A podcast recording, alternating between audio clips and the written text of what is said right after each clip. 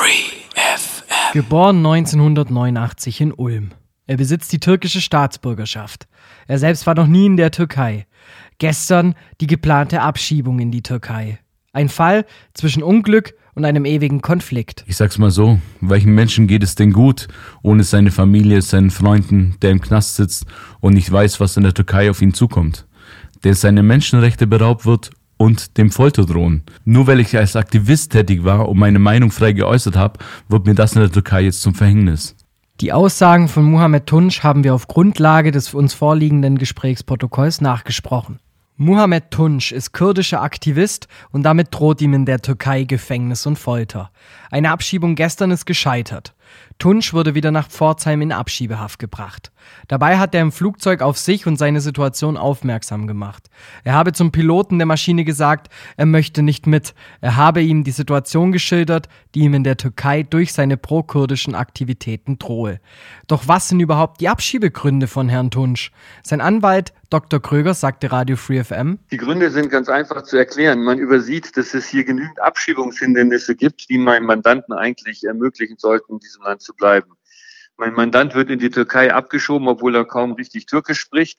Er ist Kurde, ist hier politisch für die kurdische Sache eingetreten und soll nun in die Türkei abgeschoben werden. Dafür habe ich gar kein Verständnis.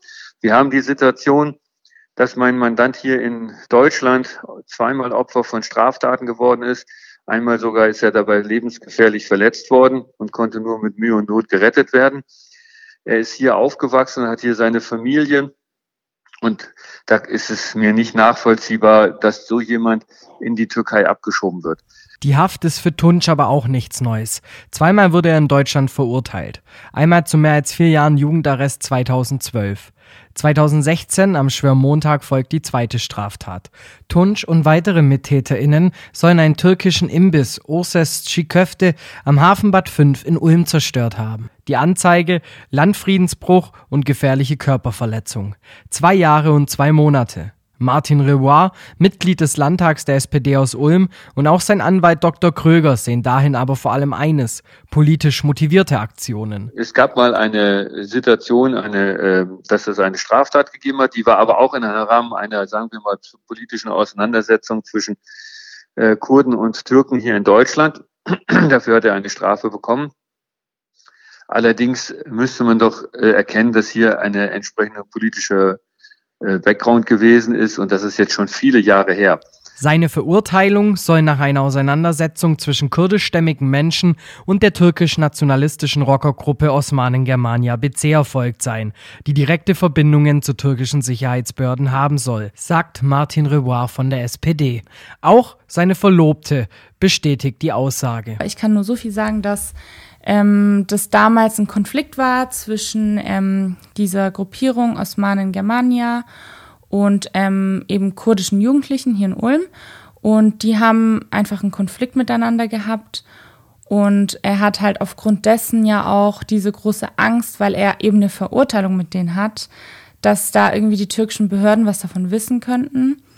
Und ähm, deswegen haben wir ja auch so Angst, dass er abgeschoben wird, weil die arbeiten ja mit dem türkischen Staat zusammen und da ist es eigentlich schon ja 100% sicher, dass das irgendwie da durchgesickert ist. Die Osmanen Germania sind eine türkisch-nationalistische rockerähnliche Gruppierung mit Schwerpunkt in Deutschland. Der Verein und seine Teilorganisationen sind seit Juli 2018 in Deutschland verboten. Recherchen der Stuttgarter Zeitung und des ZDF-Magazins Frontal 21 zufolge soll es Geldtransfers aus AKP-Kreisen an die Gruppierung gegeben haben. Diese sollen unter anderem für die Beschaffung vollautomatischer Schusswaffen benutzt worden sein. Abhör- und Observation Koalitionsprotokollen zufolge hat der AKP-Abgeordnete Metin Külünk mehrmals an Führungsmitglieder der Osmanen Geld überwiesen. Was mir dann im Flugzeug richtig Angst gemacht hat, ist, als der Polizist gesagt hat, wir überstellen Sie der türkischen Polizei. Sie müssen das so verstehen. Nach dem Putschversuch 2015 wurde in der Türkei der Notstand ausgerufen. Und der sagt ja nichts anderes als, jeder, der sich gegen das Regime lehnt oder irgendwas gegen das Regime sagt, ist ein Terrorist. Und so wird er angesehen und so auch behandelt. So Tunsch selbst zu Radio Free FM. Sein Anwalt Dr. Kröger mahnt vor allem die PolitikerInnen in Deutschland an. Jeder kennt die Situation in der Türkei. Jeder weiß, mittlerweile ist es allgemeingut, dass in der Türkei wenn man sich nicht freundlich äußert zur bestehenden Regierung, dass man dort in Gefahr ist und in Haft kommt. Das, das ist durch alle Kanäle, in alle öffentlich-rechtlichen und privaten Kanäle durchgegangen. Das muss jeder Politiker wissen. Und es ist einfach undenkbar, dass man in eine solche Situation meinen Mandanten abschiebt. Doch wieso greift dann nicht das Asylrecht, Herr Kröger? Wieso bekommt er dann keine Sicherheit in Deutschland, da ihm ja akute Gefahr in der Türkei durch politische Verfolgung droht? Das frage ich mich auch. Also das Asylrecht wird in Deutschland derart missbraucht, ähm, dass man sich manchmal wirklich wundert, auch als Anwalt. Und dann kommen diese Fälle, wo man sagt, also das ist nun eigentlich eine sichere Bank, so jemand kann aus politischen Gründen Artikel 16 des Grundgesetzes nicht abgeschoben werden. Und dafür ist ja auch der grundgesetzliche Schutz. Linken Politiker David Rizzotto fügt an. Es ist offensichtlich, dass Herr Tunsch ähm, politisch aktiv ist und politisch anscheinend verfolgt wird auch und dass da einfach eingegriffen werden muss. Ja, ähm, wir können als, als, als wir können es nicht verantworten, einen Menschen, der politische Verfolgung ausgesetzt ist, aus der Türkei, der Türkei auszuliefern. Ähm, das geht einfach auch nach unserem Recht, nach Gerechtigkeit einfach nicht. Ähm, Wenn es hier keine Todesstrafe in Deutschland gibt, wissen wir nicht, was ihn in der Türkei erwartet einfach. Er selber hat große Angst.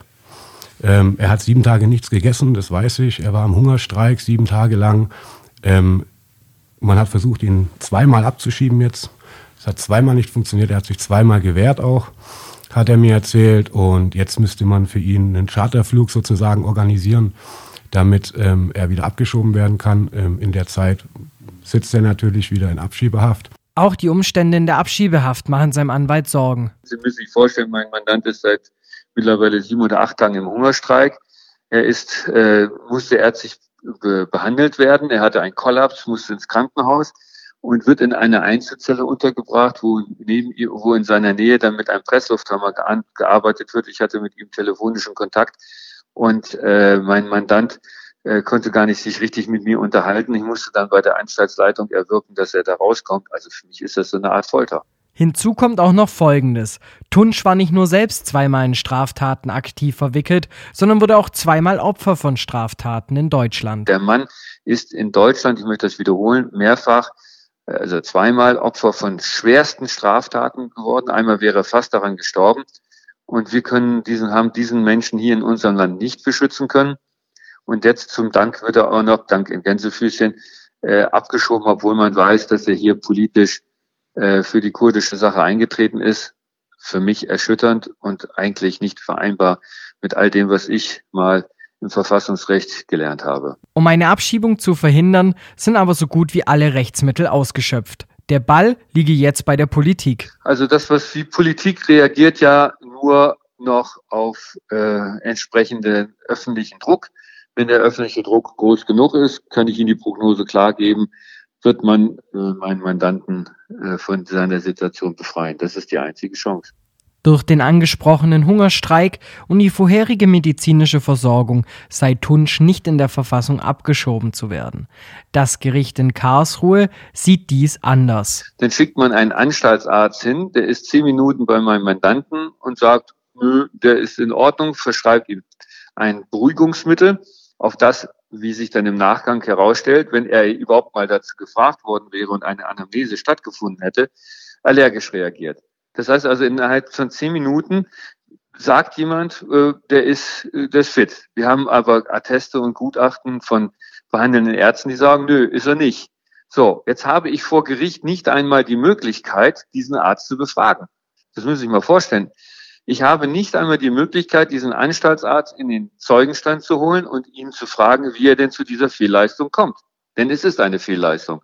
Sondern das Gericht kann sich hier, hier ist ja nun ein schwarze Peter-Spiel, ne, immer sehen, dass man selber den schwarzen Peter, das hier was schiefgelaufen hat, nicht hat, sagen, ja, der Anstaltsarzt hat gesagt, ist alles okay. Der Anstaltsarzt war zehn Minuten da, hat sich den Zugang zu meinem Mandanten erschlichen, indem er sagte, er will ihn nicht untersuchen, sondern er will ihm nur helfen.